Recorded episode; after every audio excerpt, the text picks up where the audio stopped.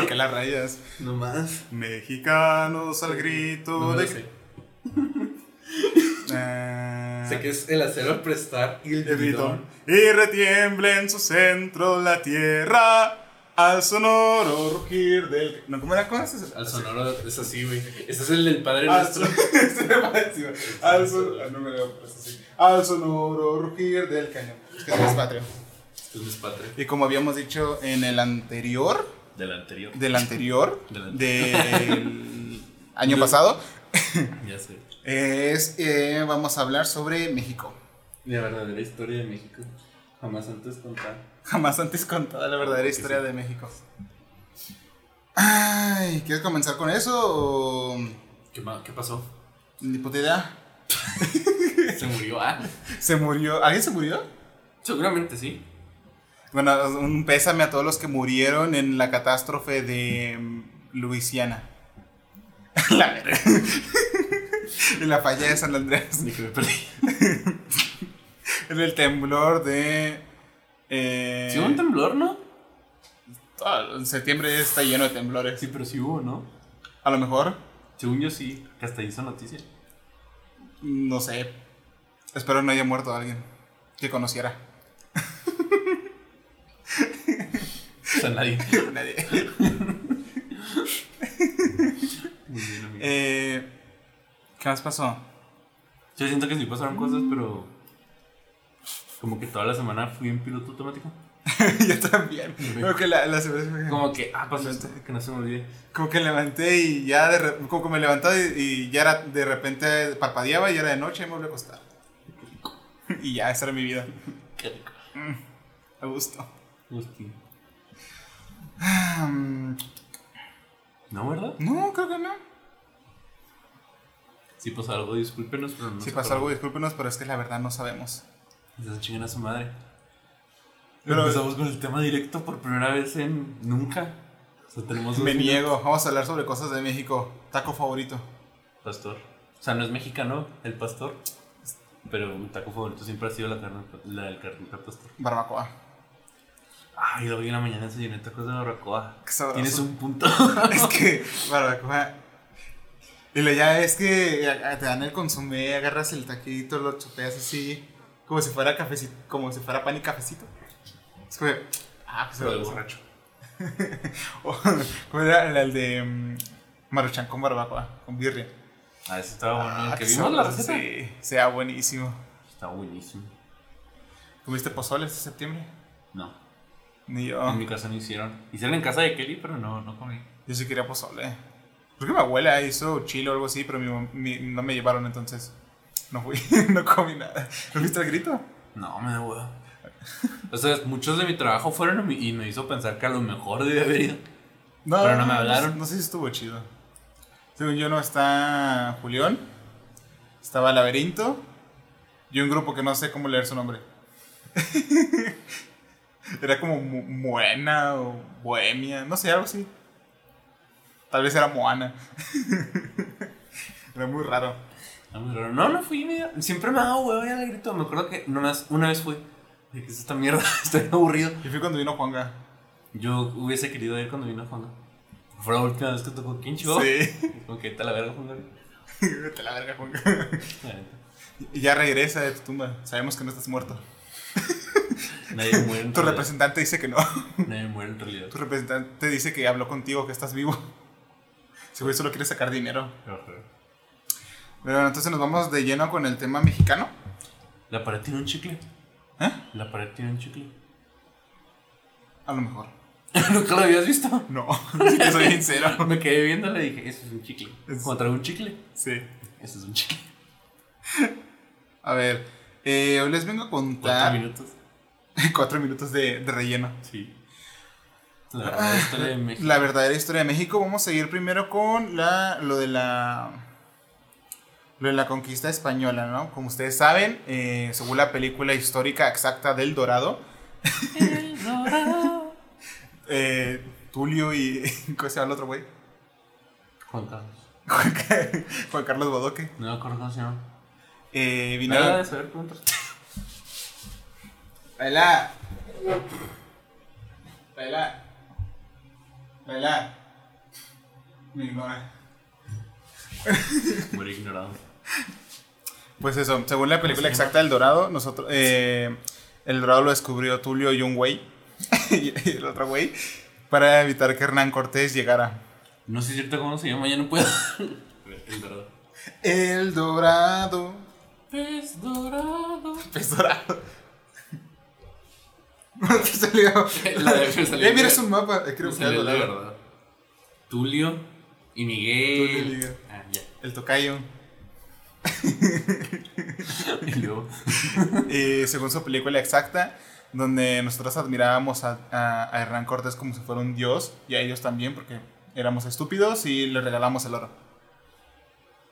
Claro que no pasó eso. Me alegra que las costumbres no cambian. Seguimos diciendo que los españoles son dioses. Pero no. Eso no lo fue lo que pasó, pero consultando de el libro de la historia verdadera de la conquista de la Nueva España del autor Bernal Díaz del Castillo y de la obra histórica de la conquista de México de Francisco López de Gamora, pues los españoles nos conquistaron entre comillas a los mexicanos. Tenemos que entender que los mexicanos no somos descendientes de los aztecas, que en ese entonces eran los mexicas. Después cambiaron su nombre por el 1800, pero en 1500 eran conocidos como los mexicas, porque habitaban la, la- tierra de Tenochtitlan, eh, Teotihuacán y entre otros hacendados, pero que era el imperio mexicano. Ah, pero pues ellos se llamaban mexicas, tenían los mismos dioses, después cambiaron el- el- los aztecas. Ah, que curiosamente cuando se fundaron ya estaban dando clases en universidades en, en Europa, en Estados Unidos. Cuando se fundó esta nación, el Imperio Mexicano, es muy cagado. Es muy cagado. Qué pro. Es como la, lo de, el hecho de que cuando se construyó la primera pirámide de, Egip- de Egipto, aún estaban los mamuts. Ah, sí. Qué chido. Y que la, ¿cómo se llama esta morra? La que está, la Cleopatra, que estaba más cerca de comer pizza en, en un restaurante que la primera, que, que ver la primera pirámide cuando era construida. El tiempo es muy, muy extraño. Pero bueno, eh, en sí nosotros somos una mezcla de los europeos que llegaron, los pueblos y los pueblos indígenas que estaban alrededor de los mexicas. O sea, somos, no somos tan parientes de los mexicas en verdad. Pero eh, en sí nosotros venimos de estos pueblos indígenas que eran sometidos por los mexicas en los años 1500, que para cuando llegaron los españoles a pseudo conquistarnos, los otros pueblos que, está, que estaban hartos del maltrato del imperio, eh, aprovecharon las herramientas de los españoles y el, el desmadre que se hizo con, con, con Moctezuma y los mexicas para derrocarlos. Sin embargo, se sigue creyendo que eh, Moctezuma es como un tío lejano de nosotros y que los españoles lo mataron. Que eh, esto no se ha comprobado, o sea, si se lo mataron los españoles o no, porque o en otros casos decían que lo, el mismo pueblo mexica, harto del desmadre que hacía este güey, lo apedraron hasta matarlo. Eh, viendo la situación de que, eh, güey, no, n- ¿qué estás haciendo? Eh, teníamos un poder, teníamos esclavos. ¿Por qué chingados invitas a unos españoles? Se hartaron y lo, lo empezaron a apedrear. Pero no sé, a lo mejor lo mataron los españoles. No sé, yo no estaba. No me invitaron. Y pues el caso era que los españoles eh, destruyeron lo que parecía ser una, una armonía y el progreso que había en Mesoamérica. Que porque ya saben que en los libros de la SEP o en las monografías que encontrábamos sobre Mesoamérica, eh, el pueblo mexica o los aztecas eran ricos, eh, tenían ciudades de oro, de El Dorado, tenían tianguis donde intercambiaban con otros pueblos, eh, tenían cultivos, hacían su, su desmadre, tenían medicina, tenían em, astronomía, tenían eh, su forma política extraña, tenían su cultura, sus dioses y demás, ¿no? Era, era como que todos vivían felices en armonía. De cierta forma, algunas cosas son ciertas y otras no, porque está, eh, los, los mexicanos ya saben, lo- los, los- la- el- todo lo que pasa en México se queda en México. Está muy, eran muy extremistas. Aunque eran un poco felices porque podían comprar cosas en el tianguis. ¿Quién no es feliz comprando en el tianguis? Yo tengo el sueño de tener un día 10 mil varos y irmelos a gastar en el tianguis. Vez. Porque sí, o sea, ir a comprar cositas. Tal vez algún día. Eh, hay que decir que Tenochtitlán, que tenía poco más de 100.000 habitantes, dominaba poco más de 10 millones de indígenas de otras tribus a los que le tenían una condición peor que la esclavitud, obligándoles a pagar tributos permanentes, a trabajar, a entregar productos alimenticios necesarios para la subsistencia del imperio. es que es el imperio, el imperio mexica. Y decían, nos vas a entregar todas tus cosas o si no, eh, te matamos. Chale. Y también los obligaban a pelear por ellos en las guerras nuevas para conquistar a otros pueblos indígenas. O sea, era como que eran sus Pokémon, traían indígenas de otro lado y contra otros indígenas los van a atacar y, y- y los mandaban. Y, y Moctezuma como que, chido. Eh, y también los obligan a entregar periódicamente personas para el sacrificio y consumo humano. Que era muy cagado porque sacrificaban a, la- a la- a las más hermosas. Pues tenía que gustar, ¿no? Supongo. Pues que era como que sí, es la más guapa y la más virgen, hay que entregársela a Dios. La más virgen. O sea, puede ser más o menos virgen. Pues, a lo mejor. Ya ves como decía las monjas, por atrás no es pecado.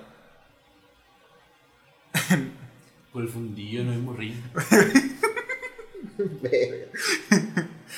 Ay, qué buen dicho, como decía mi abuelo.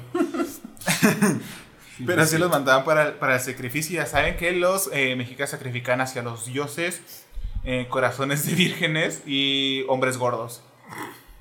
Parodia de los Simpson. Está bien cagado. Pero no sé, no entiendo. Deberían, no sé, crucificar y decir. La verga, me estoy metiendo en líos. Eh, sacrificar a, a, No sé, de- dejar descendencia a las guapas, mejorar la raza. y eh, consumo humano porque, pues, se, pre- sí es se preparaba. eh, ya nosotros, los aztecas o los mexicas, eran caníbales. De ahí de que era la historia del pozole. ¿Vas a contar la historia del pozole? Sí, le voy a contar la historia del pozole. Para el que no sepa, en la antigua Mexica había un, un platillo llamado Tlacatlaoli, que es el antecesor de lo que nosotros amamos como el pozole. Pero este se preparaba con carne de personas que habían sido sacrificadas en ceremonias. Cocina- eh, eran cocinadas con, con la carne, con maíz, y le daban a cada uno un pedazo de aquella carne en una escudilla o cajete con su caldo y su maíz cocido. Eh, en- Era bastante descriptivo porque eh, los muslos iban para Moctezuma, porque le gustaban los muslitos, Siempre sabe lo que habla. y lo demás se repartía entre personalidades principales en ese momento. Eh, no se le llamaba pozole, obviamente, pero después en el diccionario enciclopédico de la gastronomía mexicana, la palabra del pozole viene del náhuatl pozoli y este a su vez de el náhuatl tlapozonali, que significa hervido o espumoso. En un artículo recuperado, eh, significado el sentido del ritual del pozole, para que la sociedad azteca, un académico llamado Alfonso Jesús Jiménez Martínez describe que esta era una preparación ceremonial en festividades religiosas, es decir, que no cualquiera podía comer, solo los de alto rango y en ocasiones especiales. O sea, comer humanos era para la prole, comer humano no era para la prole, era para los acaudalados y especialmente para Moctezuma, que le mamaba comer los muslos. Ese hombre sabe lo que. Sí, obvio. El muslito es la- lo más rico. Y pues esa es la historia del pozole, que ya después lo sustituimos por otro tipo de carne. Al menos que en alguna parte se sigue usando. Como el, como el de en México, que era la que hacían tamales con, con humanos. Ah, sí. ¿Cómo se llama ese lugar? No sé. No Sí conozco esa anécdota. Supongo que Es podemos decir.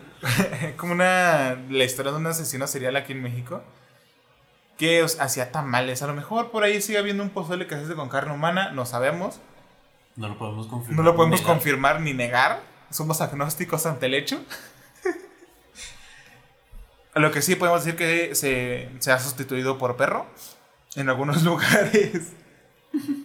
Pero sí, esa es la O historia sea, de nuestro. porque luego, luego salió la preocupación ¿no? de que, ah, como es carne de perro es algo malo.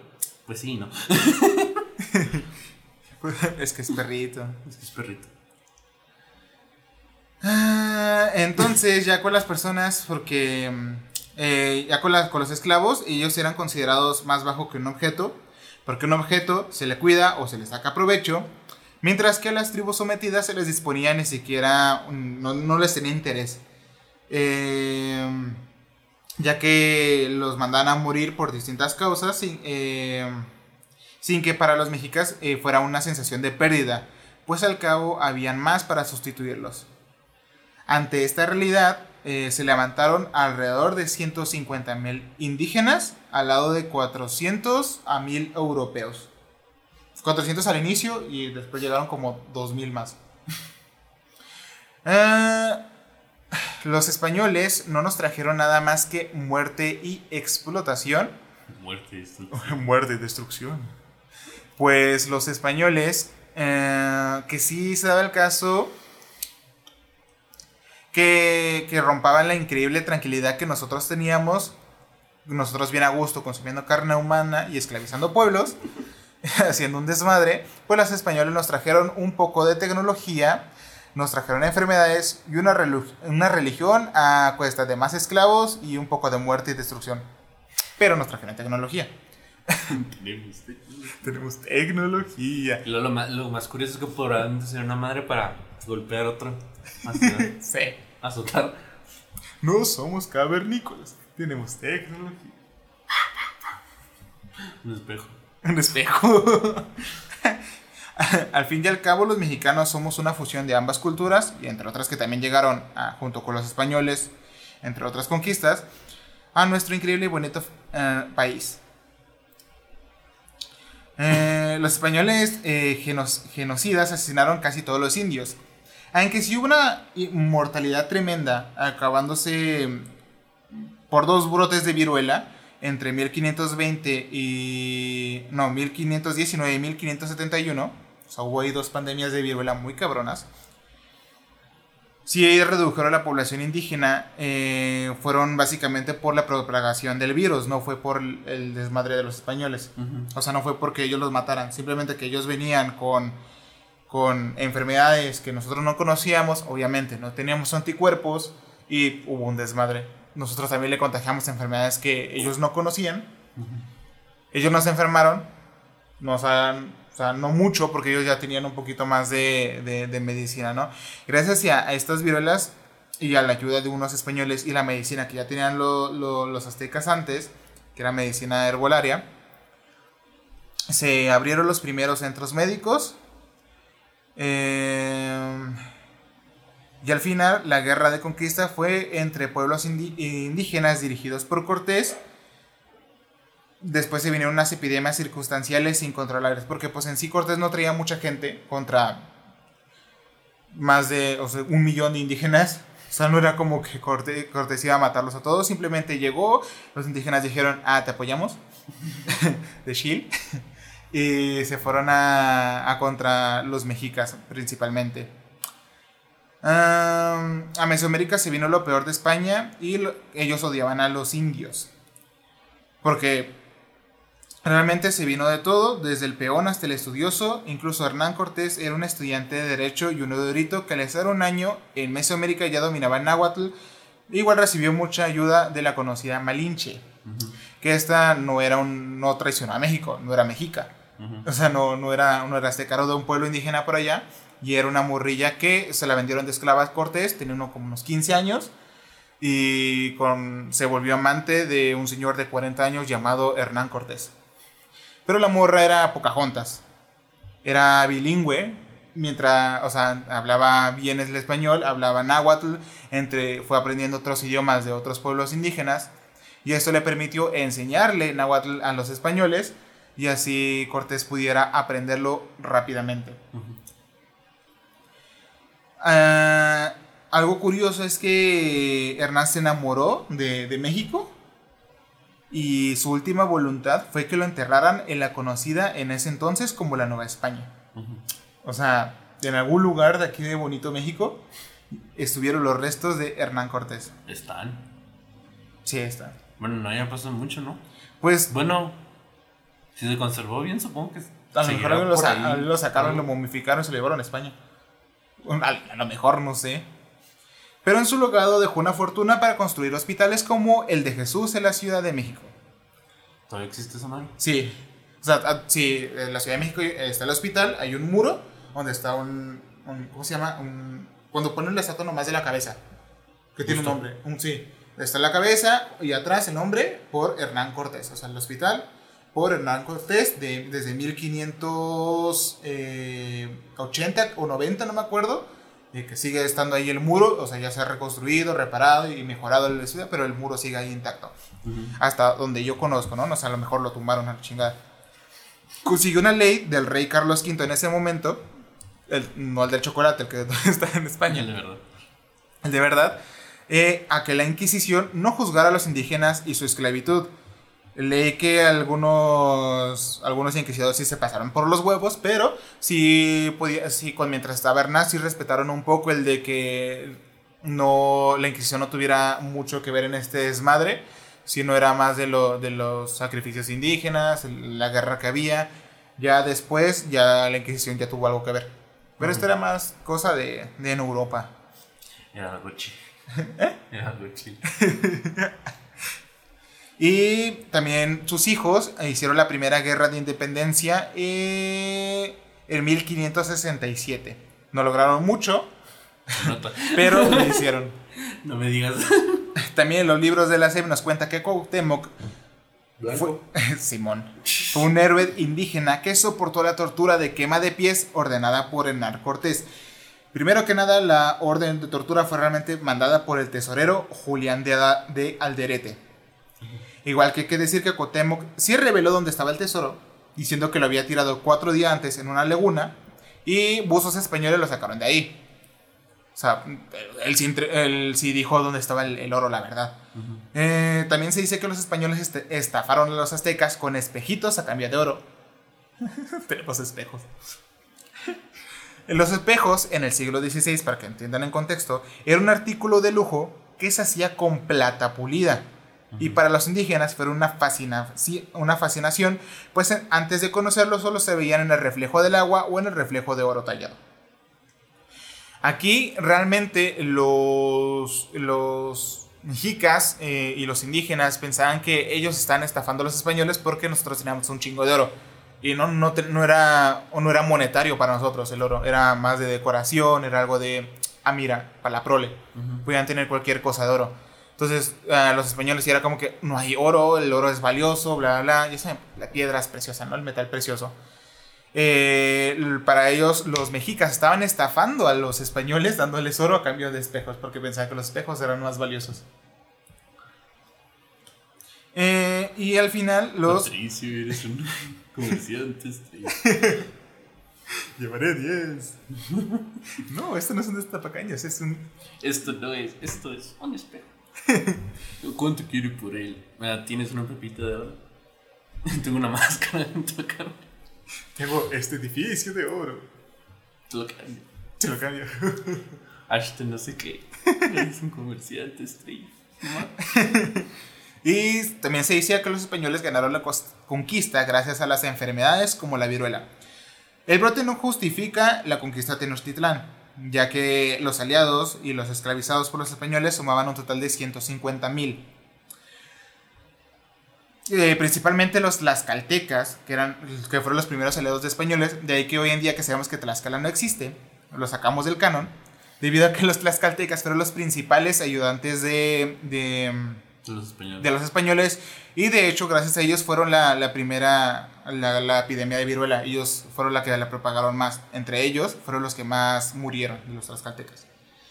Los, los españoles aunque tenían tecnología como escopetas o rifles rudimentarios que tardaban para armar y disparar entre 2 o 3 minutos sabiendo que agarraron el arma la pólvora el- la madre esa que tiene un, como una bolita de manta que le hacían y lo, ya encendían el, el- el mechero, que podía fallar o explotarles en la cara si lo hacían mal.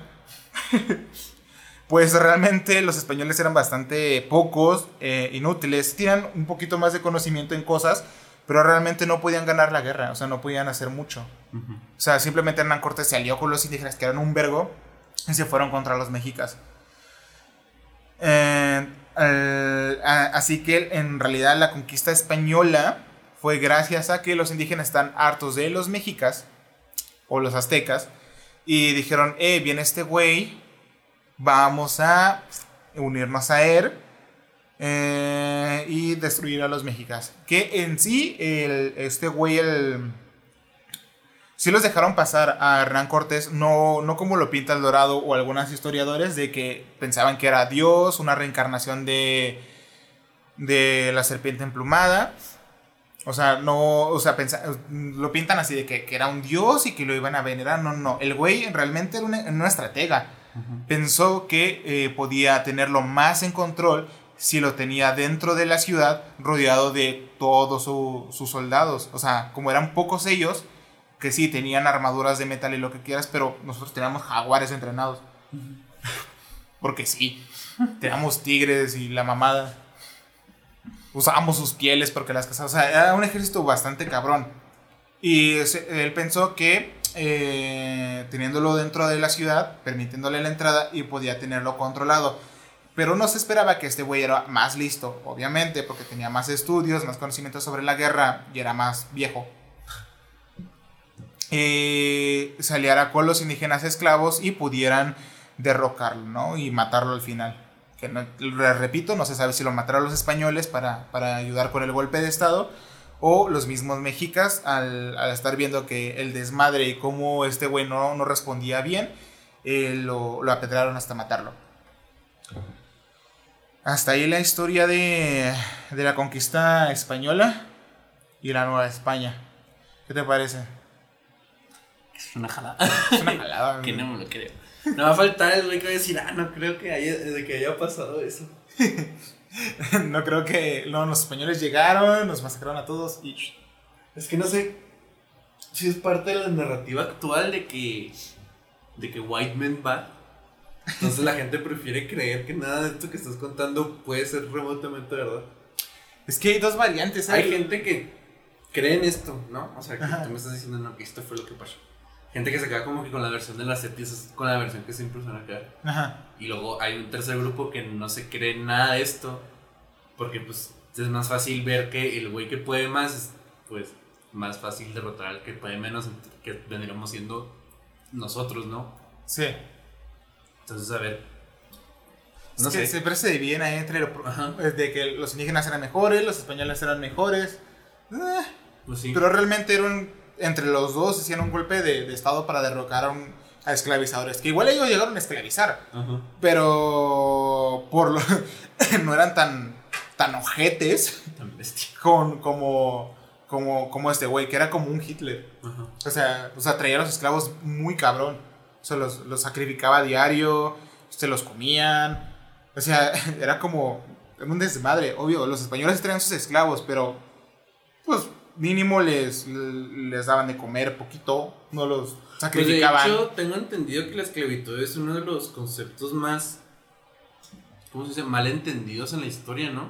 Pues Porque de- depende de que. depende de la cultura, Depende de la cultura y, pero- y qué esclavitud hablamos, pero Había sí. visto que, por ejemplo, la esclavitud en Egipto la- es la más mal pintada por lo de la historia judía, de que pues escapamos de los egipcios, ¿no? Ah, sí. Entonces te los pintan como, como en la película de... El hijo de Egipto, ¿cómo se El llama? hijo de Egipto. Gran película, eh. Buena Muy película. buena. Que Bu- te los buenas, como- buenas rolas Ajá, también. Que te los pintan como en esa película, ¿no? Que eran unos tiranos y que no sé qué. Con látigos. Pero que aparentemente, o sea, estudios y así recientes demuestran que si eras esclavo en Egipto, pues ya, ya lo hacías porque tenías casa, te Sí. daban de comer todos los días, tenían, te dejaban bañarte. Era como que no, Tenías estudios. tenías estudios porque no podías hacer. un- Y de hecho, estudiabas lo que se te daba mejor. O sea, si eras bueno para la- las esculturas, estudiabas para esculturista.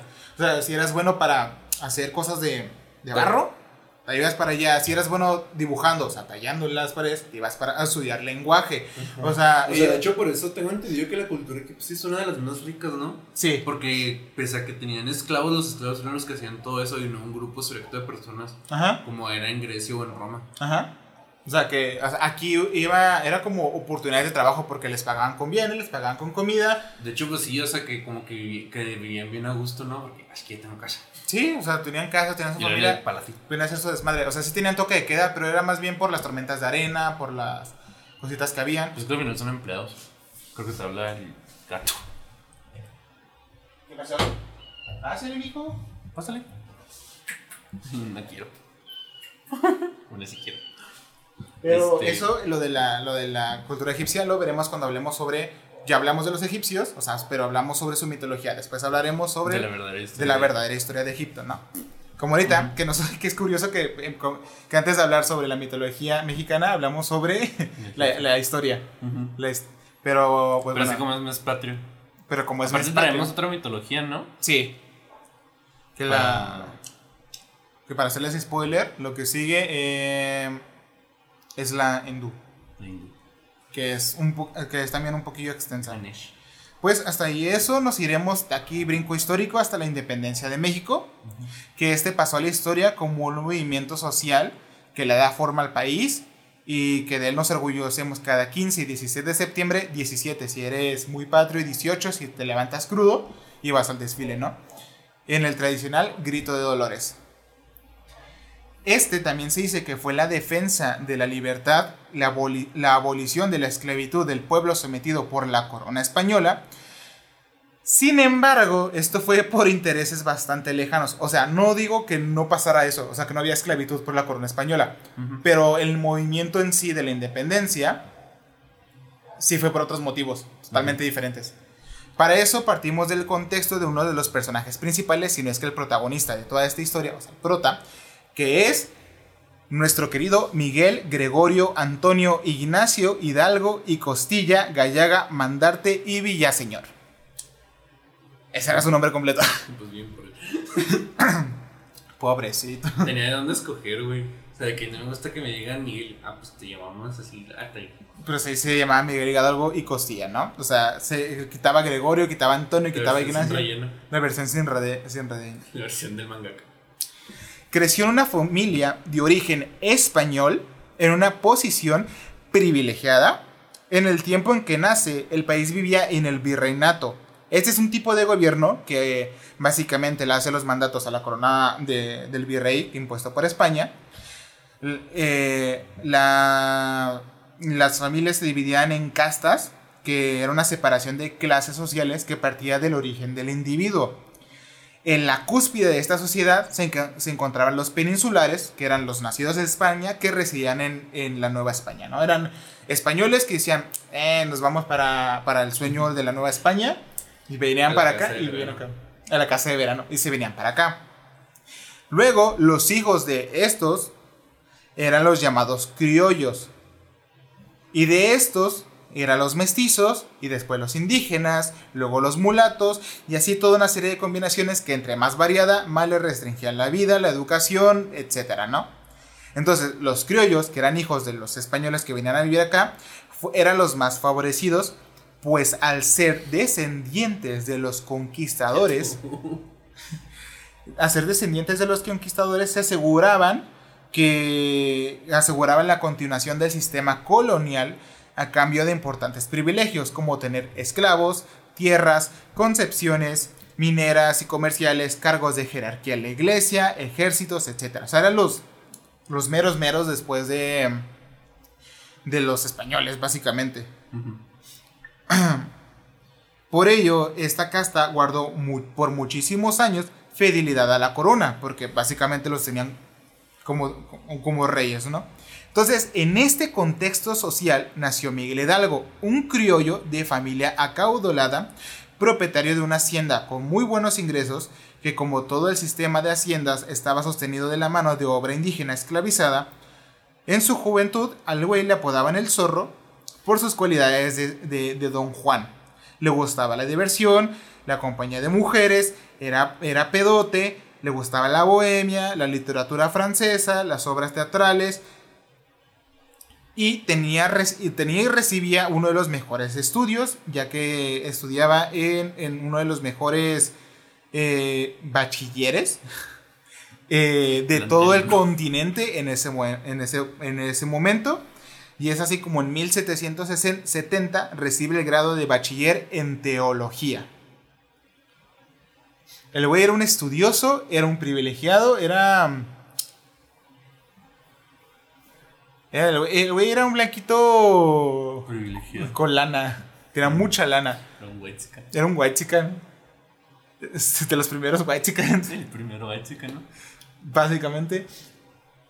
Eh, este güey, eh, en su época de estudio, pues contaba con muchos libros, estudiaba la independencia francesa, eh, estudió las guerras de Rusia, la, ya conocía sobre Estados Unidos y todo su desmadre, su independencia y su lucha contra la, contra la corona de, de, Inglaterra. O sea, conocía mucho eh, historia de ese entonces, entonces contaba con toda la base teórica e ideológica para justificar una rebelión. El güey aparte era políglota. Eh, o sea, hablaba, hablaba, el güey hablaba no solo español, hablaba, hablaba náhuatl, hablaba italiano, hablaba francés. Ah, el güey hablaba, ah, hablaba tantos idiomas debido a su, buena educación que recibió, eh, que le permitían dar un acercamiento con los pueblos indígenas. En aquellos años, la posibilidad de llevar una vida decorosa se restringían a pocas profesiones, como eran el derecho, la carrera militar o el sacerdocio.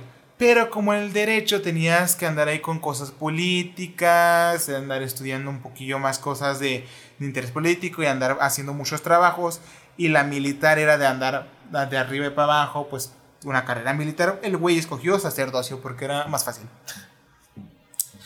Así, Miguel Hidalgo más tarde fue ordenado como sacerdote. Por ese entonces llegaban las conocidas reformas borbónicas, que para darles contexto era como una reestructuración administrativa para evitar la evasión de las contribuciones de la Nueva España a la corona, es decir, como para pagar impuestos. O sea, era como el diezmo, el pago de concesiones y escrituraciones, y le quitaron un poquito de poder al gobierno local. O sea, los criollos, ahí empieza su descontento. También le afectaba a la iglesia, pues a ser de los mayores propietarios de bienes inmuebles en el país, y la corona comenzó a obligar a los deudores hipoquetarios a pagar sus deudas, entre ellos los criollos, estaban, muy, estaban molestos contra las reformas borbónicas. Durante su instancia en el colegio de San Nicolás, y, eh, que es donde estudió Hidalgo, presenció la expulsión de los jesuitas, pues la situación de los criollos comenzaba a cambiar. Los jesuitas eran fuertes críticos de las reformas borbónicas, o sea, no querían pagar estos impuestos. Se oponían abiertamente a ellas y adoctrinaban a los criollos insatisfechos que empezaban a surgir por todos lados, así como también querían una separación de España. Por ello, en 1776 eh, se decretó su expulsión de la Nueva España. Hubo rebeliones importantes en contra de la explosión de esta orden religiosa como la de San Potosí. Durante este evento a Miguel Hidalgo le vaya verga, no mostró simpatía por la orden que se oponía al sistema esclavista de la colonia y a la misma corona, y no solo eso, sino que además se benefició de la expulsión, pues su carrera en el ámbito académico ascendió rápidamente de profesor parcial a catedrático, después administrador de la caja de institución y finalmente en 1790 le fue otorgada la rectoría del Colegio San Nicolás Obispo de Valladolid, una de las instituciones educativas más importantes del continente en esa época. Se le voy a aprovechar todo este desmadre de los jesuitas, de las leyes borbónicas, de que paguen impuestos o no, y el güey dijo, pues me voy a beneficiar de esto, voy a subir mi mando. La dureza de, de las políticas de la corona comenzaron a afectar el progreso de su carrera y en 1792 fue relegado por su origen criollo y siendo transferido a un, curato moresto conocido como el de San Felipe, San Felipe Torres Mochas. Sin embargo, esta transferencia obedecía también a una conducta poco ilustre por parte de Hidalgo, como era andar de, de Casanova con un montón de morras, meterse sus pedotas y hacer desmadre, provocar peleas en bares y tener uno que otro hijo que no le hacía caso. Aquí su vida se convierte en el ejemplo perfecto de la caída que sufrieron los criollos, una clase antes sumamente privilegiada. Duró 10 años en el, en el curato de San Felipe, donde fue creciendo su inconformidad. Durante estos años, sus amoríos estuvieron presentes con varias mujeres, con las cuales tuvo descendencia. Entre ellas tienen documentados a Manuela Ramos, Josefa Quintana y Viviana Lucera. Lucero, perdón. Con esta última tuvo cinco hijos. A ninguno los atendió. En 1802, su hermano José Joaquín, también sacerdote, y con una mejor reputación porque no era tan pedote, le ayudó a ser transferido a un curato más grande, el de Dolores. Ahí se ganó la lealtad de la población, daba apoyo a cambio de favores, pero su mal manejo de finanzas pronto llamó la atención de las autoridades religiosas y de la, de la Ciudad de México. Como todos sabemos, la inconformidad de la población criolla fue en aumento y comenzó una, una, fractura entre los instigadores que apoyaban una separación de España y los que buscaban conciliar relaciones con la corona, pero la brecha entre peninsulares y criollos se hizo inconciliable. Comenzó a generarse un movimiento cuando las tropas de Napoleón Bonaparte llegaron a España, y entre discordias planteadas entre Carlos IV y Francisco VII, logró que se disputara la corona y así finalmente Fernando VII abdique. Esta fue la excusa perfecta para que el descontento criollo se materializara, pues España estaba debilitado. Comienza al, al bullor conspiraciones por toda Nueva España, había un chisme muy cabrón. Eh, ya me perdí. no. Una de las pioneras del movimiento, que no es tan conocida por la historia, es la que surge en la Ciudad de México, que ve la situación una gran ventaja y Francisco Primo de Verdad, se apellidaba, convoca... Sí, Francisco Primo de Verdad. Convoca una junta para convencer al virrey José Iturrigaray. ¿Al, al, al virrey. Entendí, al virrey. Dije, al virrey. Esto ya se puso muy caro. al virrey José Iturrigaray para asumir la soberanía de manera provisional en lugar del ausente Fernando VII. Sin embargo, los peninsulares no creyeron esto, dijeron este güey es muy chismoso, está diciendo puras mamadas, y destituyen al virrey, lo encarcelan y encarcelan a los conspiradores. Dijeron, a estos güeyes están bien pendejos, no vamos a hacerle caso, el Francisco VII es el mejor, lo mandamos a la chingada, ¿no? Eh, esto tuvo eh, eco en los criollos de independencia y surgieron más chismes, más conspiraciones, que después se transformaron en, en, en chismillas por allá, en cositas por acá, unos revuelos por acá, unos tratados por acá, y un supuesto apoyo al regreso de Fernando VII. Están hipócritas los cabrones. Pero Solo con ese pretexto, así surge la conspiración de Querétaro, Querétaro conformada por Hidalgo, Juan, Aldama, José Mariano Escobedo, José Miguel Domínguez, José Ortiz de Domínguez y José María Sánchez. Todos ellos parte de la élite criolla, o sea, todos ellos eran criollos, eran hijos de españoles acaudalados, que estaban siendo afectados ante las políticas nuevas. Es decir, pues, pagaban más impuestos, tenemos menos dinero, estamos enojados. Dos años de conspiraciones más tarde son descubiertas por el espionaje virreinal. O sea, el virrey tiene espías por todos lados. Sí, lo diría. y como todos sabemos, fueron advertidos por los taconazos de José Ortiz de Domínguez. O sea, esa parte de la historia de la SEP es cierta. y así surge y da inicio al movimiento de la independencia, donde se buscaba un cambio político que permitiera a los criollos ocupar los lugares privilegiados de los peninsulares es decir, que la independencia fue realmente una acción criolla en beneficio para los criollos y peleada por los indígenas. Estos güeyes. Estos güeyes. Estoy imputado porque ya no recibo dinero. Independicémonos. Quiero dinero. Sí, es bien en la historia de la Sí, o sea, es totalmente Qué verga. Entonces los indígenas. Está en nuestro ADN. Está en nuestro ADN, estoy bien white Entonces los indígenas que fueron la carne y cañón manipulada por el descontento de los criollos y trasladándolo a la población mestiza e indígena que ningún cambio o beneficio le reflejaba. Yo no tenía nada. Una, una, una manipulación de masas dirigida para derogar las reformas de la corona. Y llega el 15 de septiembre de 1810. El grito de Dolores Hidalgo, que el güey andaba pedote muy cabrón. andaba emputado, emputado, andaba pedote. Entonces, para animar la rebelión, se lanza con 300 hombres desorganizados a la lucha, que poco a poco se fueron incrementando hasta llegar a los 30.000 hombres. De 330.000. Este güey tiene un poder de la palabra muy cabrón. De que quiero mi pinche dinero. Pero no, no, no, es que nos tienen de esclavos y la chingada. se dice de Hidalgo que titu, titu, esa madre en el campo de batalla que no tenía gran pericia en la estrategia militar y que además permitía abusos, violaciones y saqueos en las poblaciones a donde llegaban. Y el 39 de junio de 1811, Hidalgo es procesado tanto por las leyes civiles como religiosas. Fue excomulgado y condenado a fusilamiento a sus 58 años de edad. Y aunque la, lucha continuó mucho tiempo después de su deceso, pasó a la historia como el padre de la patria.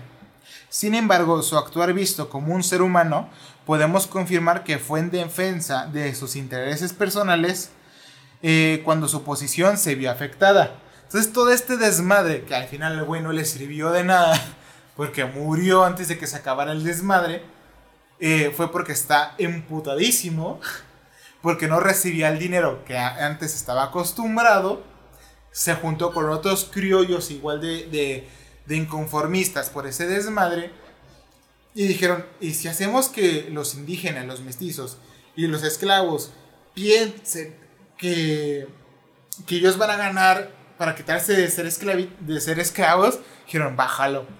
Bájalo. Qué buena idea tiene el, el hidalgo este, el Ignacio. y así se armó una rebelión de unos güeyes whitesicans poniendo a, esclavos pelear una pelea de esclavos. o sea, como ahorita. es que es una mamada, es una mamada. La historia de siempre. es una mamada muy cabrona. Ay, güey. Pero esa es la historia de nuestra verdadera independencia de México que nosotros gritamos en la 15, eh, que de hecho debería ser como las 3 de la mañana del 16 de septiembre. Tengo entendido que es el 15 porque es cuando es el grito. Y el 16 es el verdadero inicio. Sí. Porque se tardó el güey. Porque como fue de madrugada. Pero aunque sean las 3 de la mañana, te dices, Pues que tienes que decir que el güey estaba emputadísimo y estaba pedote. Estaba, sí, vamos a pelear. No, no, no, pero o sea, lo que voy es como de que empezó el 15. Porque es que a esa hora fue el grito, pero fue de madrugada el 16. Sí. Entonces es como que, es como siempre, ¿no? Que dice a las 3 de la mañana, ay, ya está mañana. Y lo, güey, ya es mañana.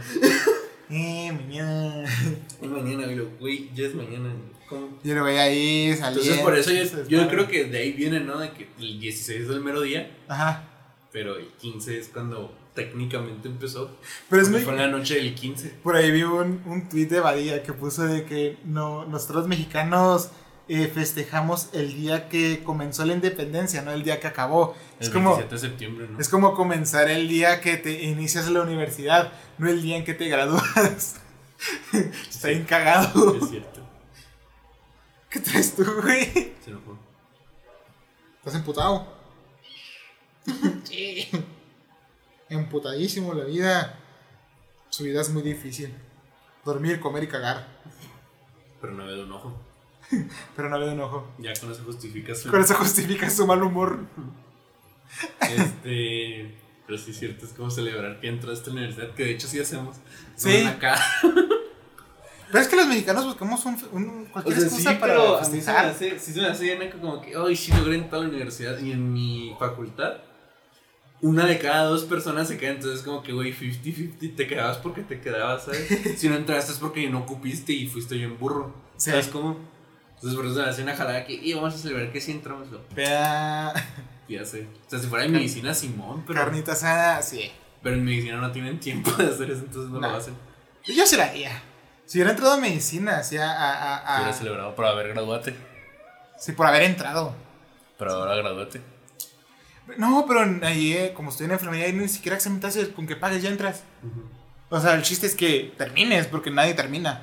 Es un pedo terminar. Porque es un verbo de dinero, ¿no? Y siento que celebramos la- el inicio porque no teníamos la confianza de que lo fuéramos a lograr. Sí. He visto que supuestamente es porque uno de los güeyes que firmó se volvió emperador y como ahora y como se volvió villano por la CEP, ya no celebran el final. Deberían celebrar al, al, al Miguel Hidalgo y Costilla que el güey que de, re- de verdad terminó. Vamos a festejar al pedote. que, que- que siempre lo pintan en las, películas en las películas y en animaciones mexicanas como un viejito ahí todo de ¡Sí! ¡Vamos! ¡Independencia! Pues no, no.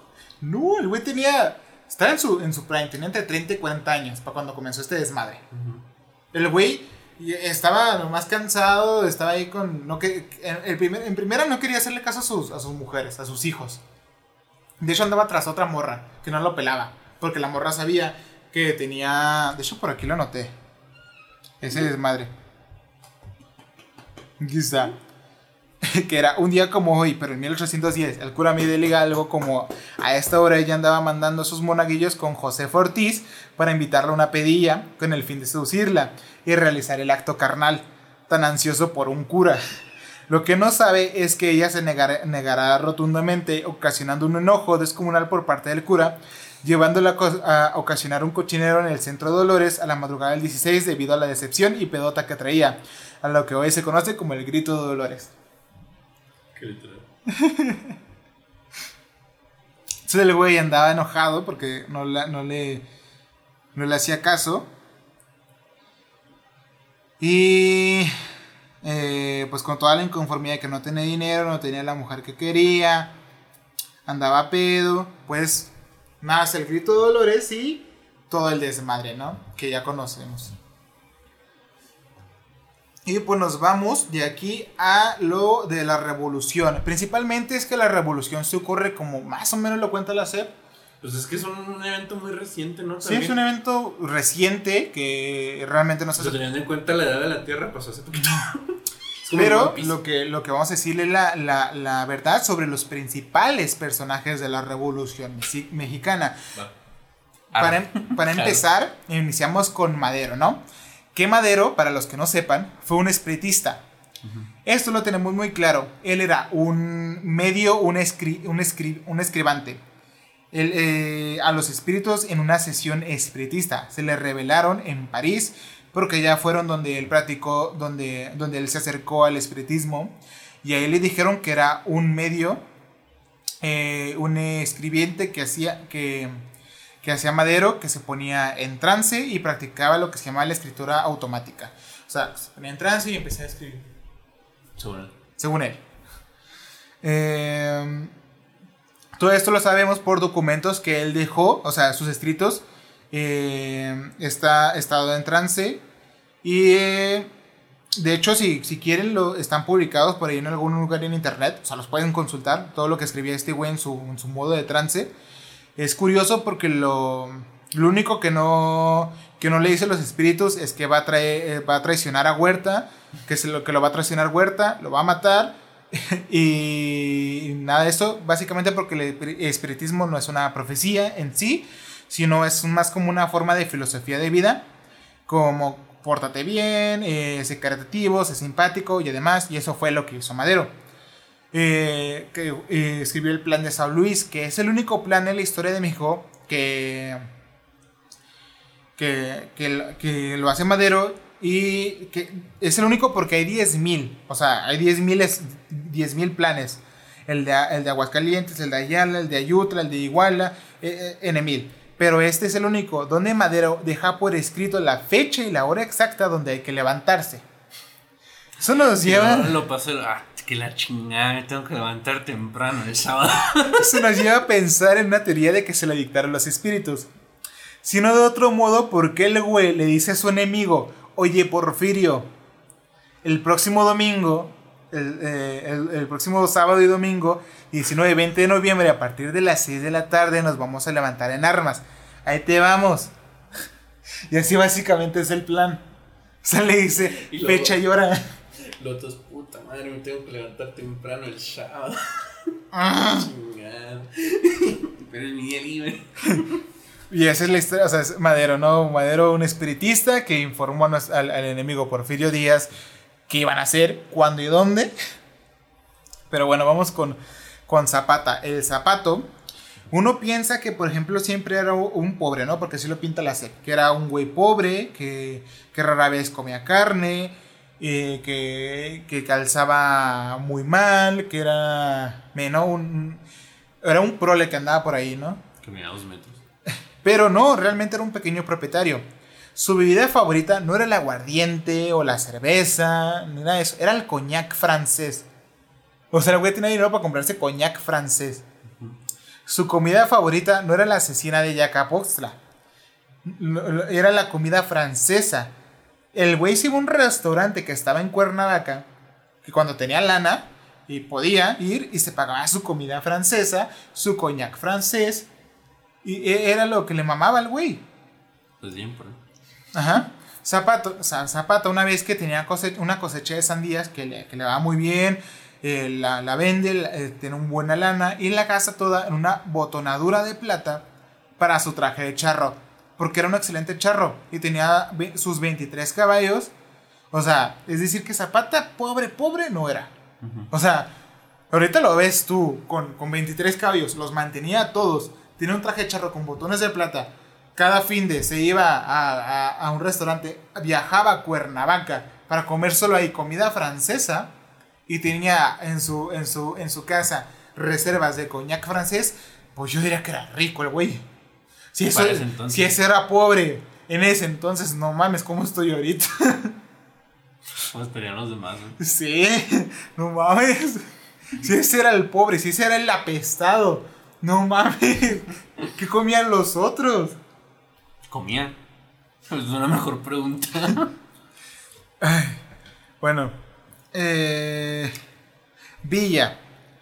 Villa se veía totalmente como un hombre fuerte, eh, eh, tomando su trago de aguardiente, de sotol de Durango, de macho, ¿sabes? Tonayán. Tonayán. Pues sí, no, el sotol en ese entonces era el Tonayán. Gasolina. Y no, realmente siempre fue abstemio, no bebía. De hecho, su bebida favorita eran las malteadas de fresa. El agua de horchata. El agua de horchata. Era Tim Horchata. Era team, era team eh, agüita de fresa.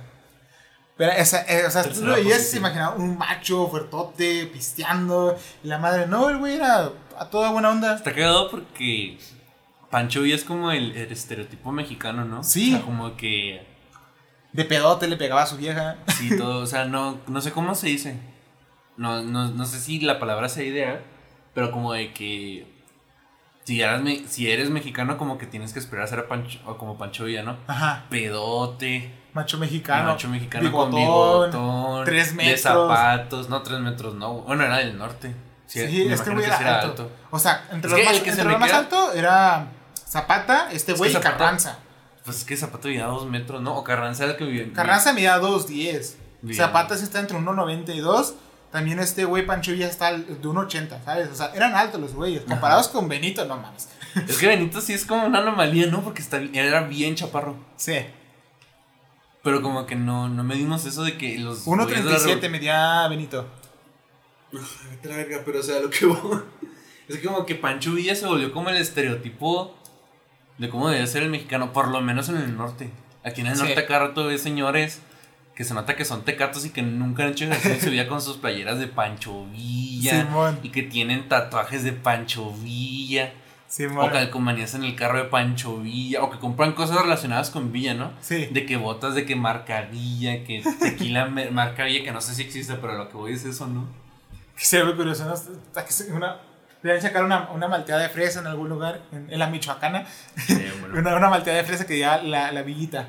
Porque el güey le mamaba las malteadas de fresa. Era, no, no tomaba el güey. Lo entiendo, la verdad. Pero sí, o sea, sí, sí. Por ejemplo, hay cosas que dicen que, que, que mandó a 400 villitas a Estados Unidos. Es cierto, sí los mandó. Y de hecho, los norteamericanos mandaron 10.000 de soldados que buscaron a Villa y nunca lo encontraron.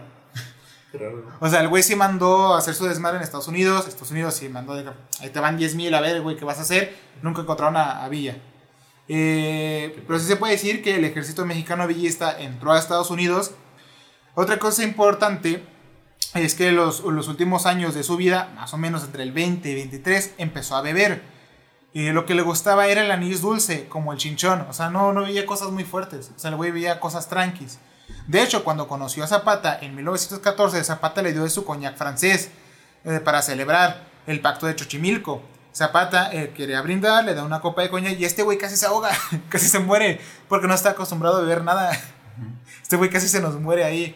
No tendrá por ahí una agua de chata, una limonada. No tendrá ahí este, fresita, lechita. Una licuadora. Una licuadora. ¿Qué es eso? Una licuadora. ¿Quién está? ¿Tendrá ¿Qué es eso? ¿Qué me hablas, loco? En ese entonces, en 1914, diciembre, cuando se, se unen, es cuando desfilan en Ciudad de México cerca de 50 mil soldados entre villistas y zapatistas. Y llegan a Palacio Nacional y se sientan Villa en la, en la, silla presidencial, que hay una foto muy famosa ahí donde él está sentado, ¿no?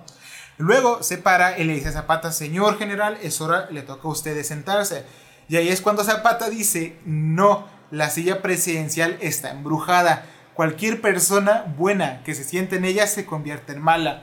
Entonces Zapata no, no, no quiso sentarse. no puede ser. No, espérate. Y esta historia la conoce el presidente López Obrador.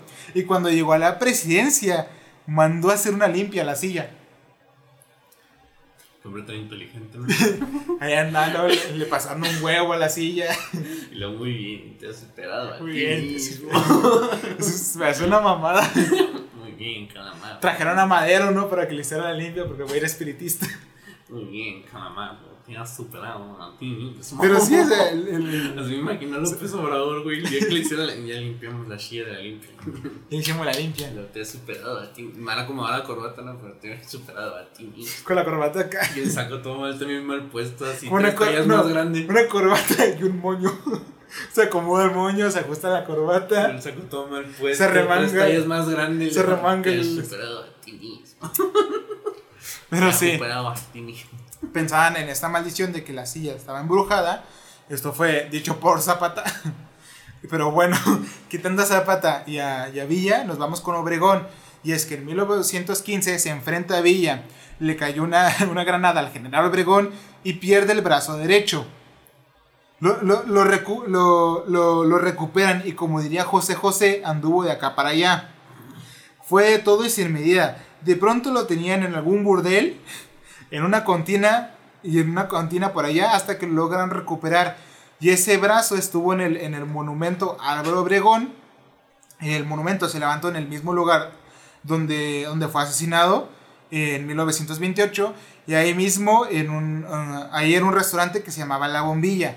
Ahí lo asesinan, se levanta el monumento, el monumento y se podía ver la mano que era conservada en un frasco de formol. De hecho, la pueden buscar en Google, se buscan mano de, de, de Obregón eh, se ve la manilla que la tenían en un, en un bote de formol ahí en el monumento. en 1989 la familia decidió que ya era hora de, de cremarlo porque, porque estaba a punto de perderse, ¿no? Pero sea, había una manilla ahí de que es Muy raro ese pedo. Entonces ahí Carranza junto con Echeverría y el presidente... eh, aquí se ve cómo el presidente López Obrador, López Obrador admiraba, admiraba a Juárez por, por sobre todas las cosas. Porque en, en- entonces Carranza eh, eh, hizo todo lo como lo había hecho Juárez en la guerra de reforma, intervención. Por ejemplo, Juárez se va a Veracruz, desde allá lanza las leyes de reforma, luego, en 1914 Obregón decide irse a Veracruz y desde allá lanzó la, la- lanzó la, la ley de, de agraria Juárez. Ah, también Juárez había puesto una ley de vigor eh, en la ley del 25 de enero de 1862 contra los franceses y el imperio. Y además, pues esa misma, le- esa misma ley la puso en vigor eh, durante la revolución, pero contra los enemigos de la revolución. Entonces este güey era un fanático de Obregón. eh, Obregón era un fanático de, de Juárez, muy cabrón. O sea, el güey, no sé, le, le mamaba el enano. También decidió que la constitución se hiciera, eh, que era... Eh, donde se, hizo la constitución era porque Juárez había ganado el, eh, en, el mismo lugar donde, donde ganó el imperio en el 1867. O sea, donde se hizo la constitución, ahí mismo Juárez ganó y dijo, aquí la quiero hacer. También se dice que siempre la revolución la costó millones de vidas mexicanas y no es así. Es un hecho que se perdió un millón de vidas entre 1910, que fue el censo del porfiriato, y en 1921 se hace un nuevo censo. Ahí en el 10, o sea, en el 1910 eran 15 millones de habitantes y en el, en el 21 eran 14 millones. Como, como eh, o si excepcionamos esta cifra, pues más o menos Combatiendo murieron 350 mil personas entre 1910 y 1917. 150 mil más, más o menos fueron los que se desplazaron y que se fueron a Estados Unidos o, o se cambiaron a otros lados. Entonces ya no se supo qué pasó. Las otras 500 mil fueron las que murieron en 1918 por otra gran pandemia que fue la de la gripe española, conocida como la influenza, que pues en el mundo costó 50 millones de vidas y aquí en México solo 500 mil sin tecnología. Y ahorita con tecnología, 600 mil con el COVID. ¿Qué pasó? ¿Qué pasó, Gatel? ¿Cómo allá en esas épocas que vivíamos de, Sotol, eh, con una gripe española que 50 mil millones en el mundo? Es que nos había pegado la viruela, güey. Llegamos a Llegamos a virus españoles. Y acá eh, solo, solo 500 mil. Pero ahorita con la. Con la. Pues es que también había un chingo de crecimiento en la población del mundo, ¿no? desde 1900, pues desde 1920 a 2020. Oye, pues sí, pero, pero igual, o sea, allá mueren 50 mil millones. Con el COVID acá nomás, que fueron como menos de 10 millones todo el mundo. No sé. Más o menos. O sea, no fue mucho el impacto. Por eso están soltando otras gripes, porque la guerra todavía continúa. Pero acá en México, sin tecnología, con la, con, la, con la influenza murieron 500 mil, con el COVID 600 mil con tecnología. ¿Qué pasó? ¿Qué, estamos haciendo mal? ¿Vamos para atrás o qué chingados? Está evolucionando pero el revés. Y ahí en el monumento a la revolución, eh, primero no fue pensado como un mausoleo. Originalmente iba a ser la parte frontal del nuevo palacio legislativo que mandaba hacer Porfirio Díaz. Pero, eh, si, pero si no sabían, ah, no sabían qué hacer con la estructura, después de la revolución, pues hicieron el monumento, lo crearon, pero luego el sistema político priista, o sea, el PRI, se le ocurre trayendo los restos de los personajes. Ahí Carranza, ahí está Madero, ahí está Calles, ahí está Cárdenas y ahí está Villa. Los que no están es Zapata, porque los zapatistas dijeron que, que los muertos ahí no. Bueno, más bien sí muertos, pero ellos no. Zapata está en, en Cuautla y el otro que no está es Obregón porque lo quemaron y está eh, Sus restos fueron tirados al océano. Así. Está con ellos, eh, con, su familia, ¿no? El caso es que los restos de Pancho Villa, que están en el... ¡Ay! ¿Me moviste, gato? no. ¿Dónde me quedé? Los restos de Pancho Villa. Sí, sí, sí, pero es que el gato me lo movió hasta el inicio.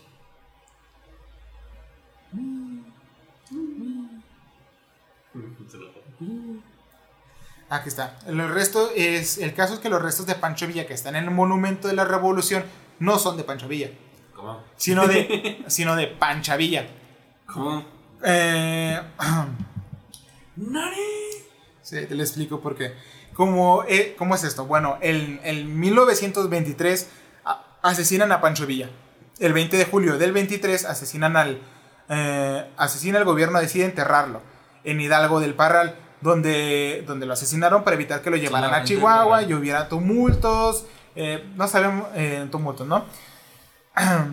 Entonces, eh, en 1925 alguien profana la tumba y le corta la cabeza. Ya saben esa historia, ¿no? Entonces a partir de ahí, entonces a partir de ahí no sabemos dónde está la cabeza y quién o quiénes la tienen. Una, eh, muchos por ahí. Ya no existe esa cabeza, por, ahí se, en ese momento se dice que había una sociedad de huesos y cráneos en Harvard que se la llevó para estudiarla. Pues, puras mamadas, ¿no? La verdad es que no sabe qué sucedió con esa. Pero de más se dice que fue un, eh, un ancestro del, del, negro durazo el que vio letrero después, eh, que vio letrero que decía que los gringos buscaban la cabeza y por un precio de 5 mil dólares por la cabeza de Villa. Entonces el, el, el abuelo, bisabuelo del negro Durazo, eh, entendió literalmente que le daban 50 mil por la cabeza de Villa. Entonces fue a profanar la tumba, a cortarla, y cuando el ejército, el ejército se da cuenta que había hecho, pues para evitar levantamientos... Eh, pagaron el dinero.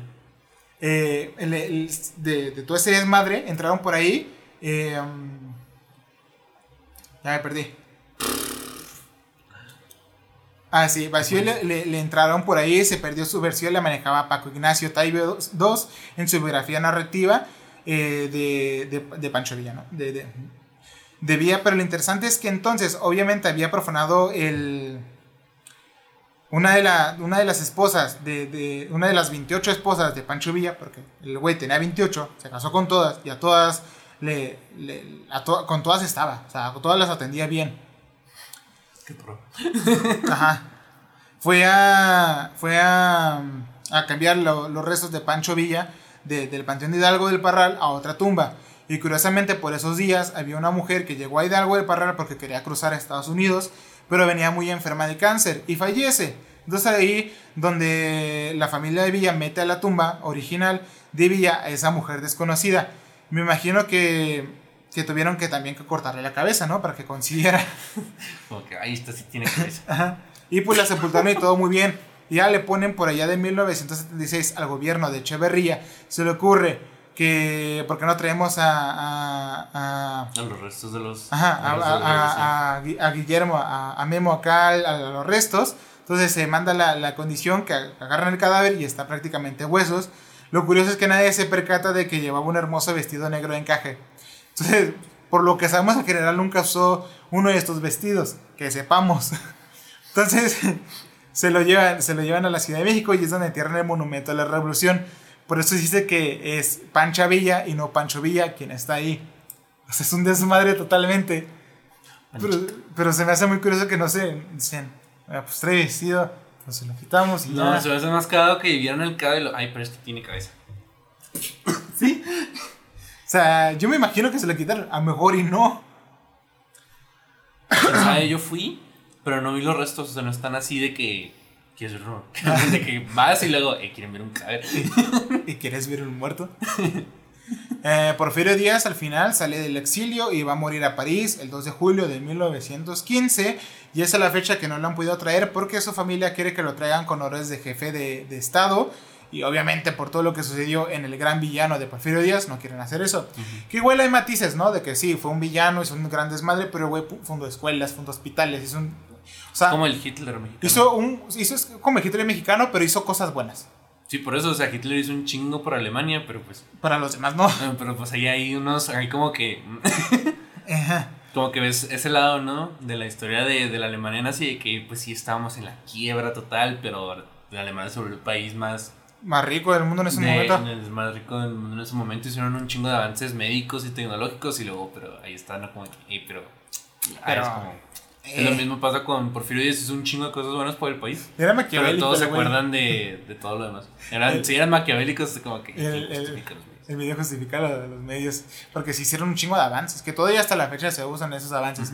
De hecho, uno de los libros más importantes de hecho, todos los taxis en Ciudad de México son un bocho. Sí uno de los libros de, de, medicina más importantes era uno alemán que básicamente tenía toda la, era la, con exactitud el cuerpo humano a detalle, pero pues fue hecho con, eh, con fotografías de, de, judíos, ¿no? A base de, de, restos de judíos.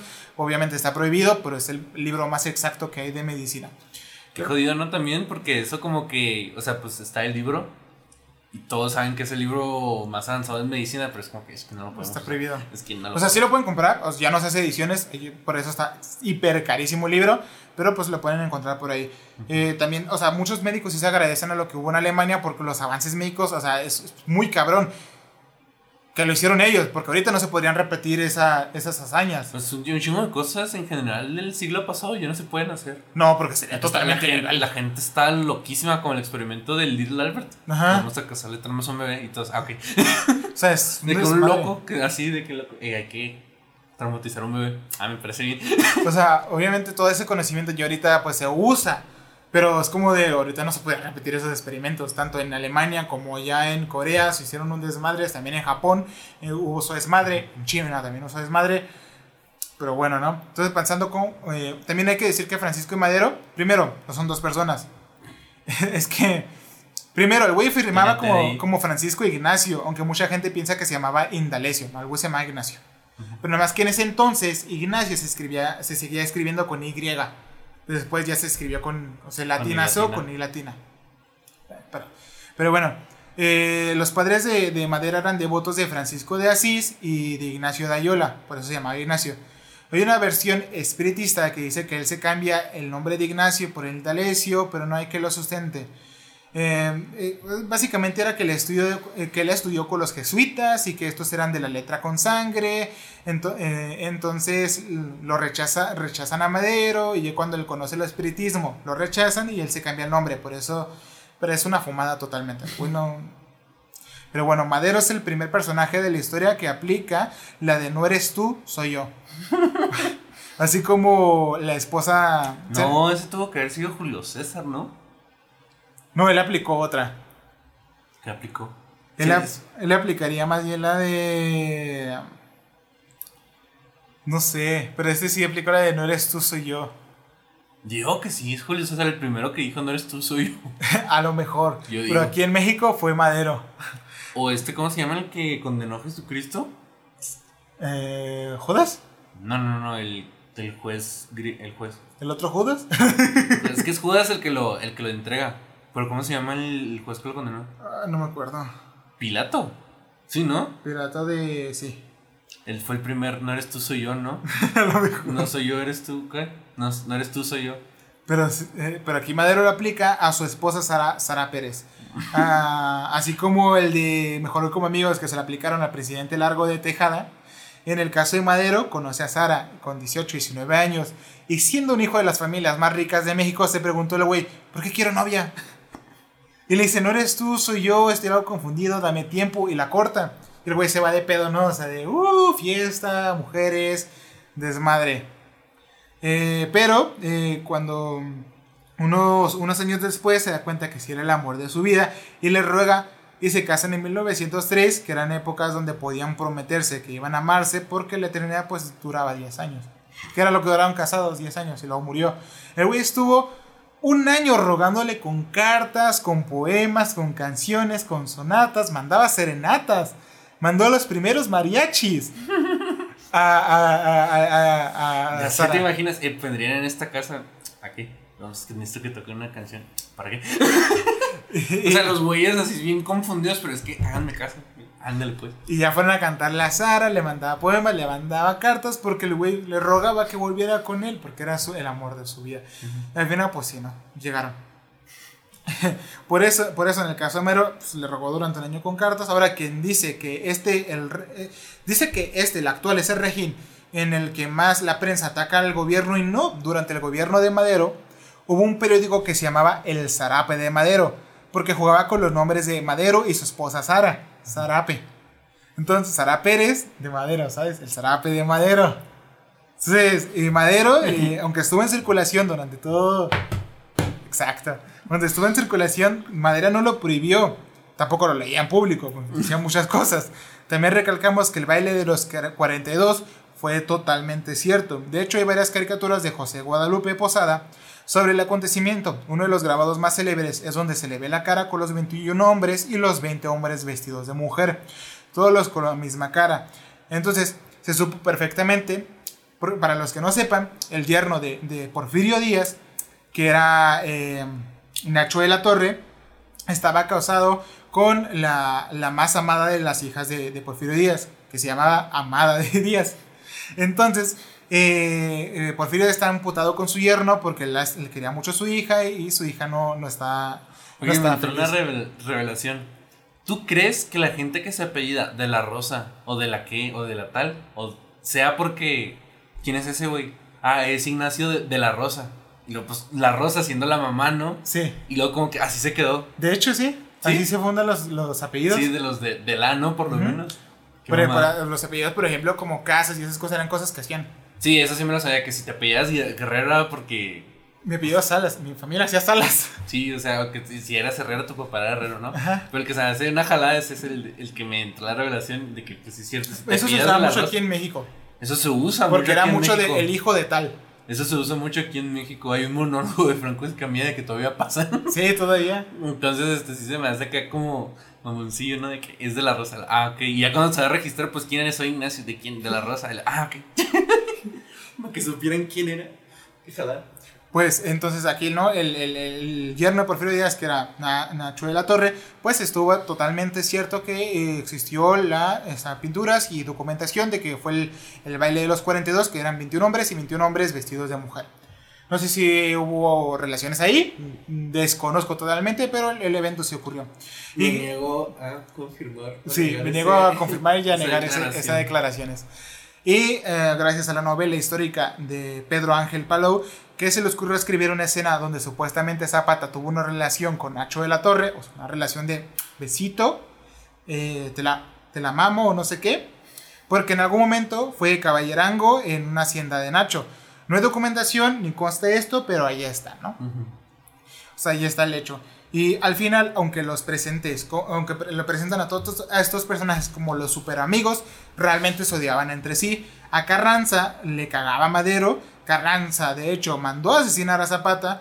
Eso sí eh, es bien conocido, ¿no? Que Carranza era bien como de que todos me cambian Sí. pinche me Carranza, de hecho, mandó a asesinar a Zapata. Y acá. Y, eh, no, Carranza mandó a asesinar a Madero. Zapata, y Ca- Zapata Calles, o, Calles y Obregón mandan a asesinar a Carranza. Luego Cárdenas expulsa del país a Calles. Y Calles, junto con Obregón, manda a asesinar a Villa. Entonces es un desmadre ahí de los supuestos super, amigos que nos pinta la SEP, que son como lo- los vengadores de la revolución. Pero son los Thunderbolts. Eh, Son los Thunderbolts, se, se cagaban. Era como el escuadrón suicida. Porque una hora ellos juntos y ya se querían suicidar. Pero estos eran los personajes de, De la revolución. de la revolución.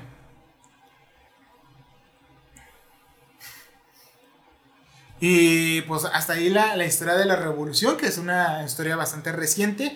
Estos eran los personajes, cómo se cagaban entre sí y sus recuentos. ¿no? Yo sigo afirmando que Zapata sí era totalmente homosexual. ¿Quién sabe?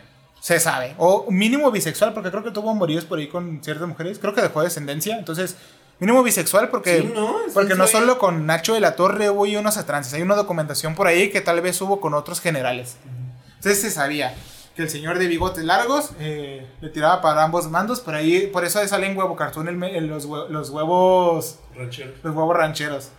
Que ya se hizo canon en, en, en Twitter el huevo cartoon posteo que ya sí son LGBT. Esos sí son canon. Ok. Pero bueno. Pues bien, por ahí. Ese es el desmadre de la, de la historia de, de nuestro querido México de oro, más o menos. Obviamente, pues hay un montón de guerras y guerrillas que podríamos contar, pero es un desmadre. la Es guerra un desmadre. cristera, La guerra de reforma. Pero si quieren, en algún momento La les traemos la guerra de los pasteles, porque sí está cagada. Ay, cabrón. Pues ahí está. ¿Qué conclusión tiene? Conclusión, pinche, eh, como dijo, como dijo Dalí, no quiero volver a un país que es más surrealista que mis pinturas. Ah, esa frase de, de Dalí siempre se me ha quedado. Sí. De hecho, me acuerdo que una vez me pidieron hacer un escrito Ajá. en, psicología o no me acuerdo qué. Si era de psicología, era algo respecto al cine mexicano, creo. No sé por qué. Ajá. Pero puse eso lo de pues, esa frase de Dalí. Porque dije, la voy a meter con calzador, pero esa frase entra en mi ensayo. No puedo soportar vivir en un país más surreal que yo. Es- frase. eh, para mí esa es mi conclusión, güey. México es Ay, muy ¿sabes qué? Yo surrealista. también lo voy a poner. Güey, es que, es que, es que el, primero la Yo digo que también por eso la hacer lo resume así bien culero, porque es que si contamos cada detalle va a estar bien culero. Sí. Es que es, es muchas cosas muy. Miren, si quieren, luego. Miren, les recomendaría un, un podcast que se llama México Bizarro. México Bizarro. Ahí encontrarán unas cosas, unas joyas. De, de si quieren conocer estas cosas de, de la historia de México, de cómo es. Cómo hacían unas mamadas y unas jaladas. De que, o sea, les digo, o sea, la independencia fue por, por un grupo de Wexicans que estaban. Que no, que no recibían el dinero que querían, que estaban acostumbrados. La revolución fue un grupo de güeyes que se odiaban entre sí. Más porque se les hinchaba el huevo. O sea, esos personajes, aunque los pintaban de, de que eran superhéroes, super amigos, machotes, la, la verdad es que no.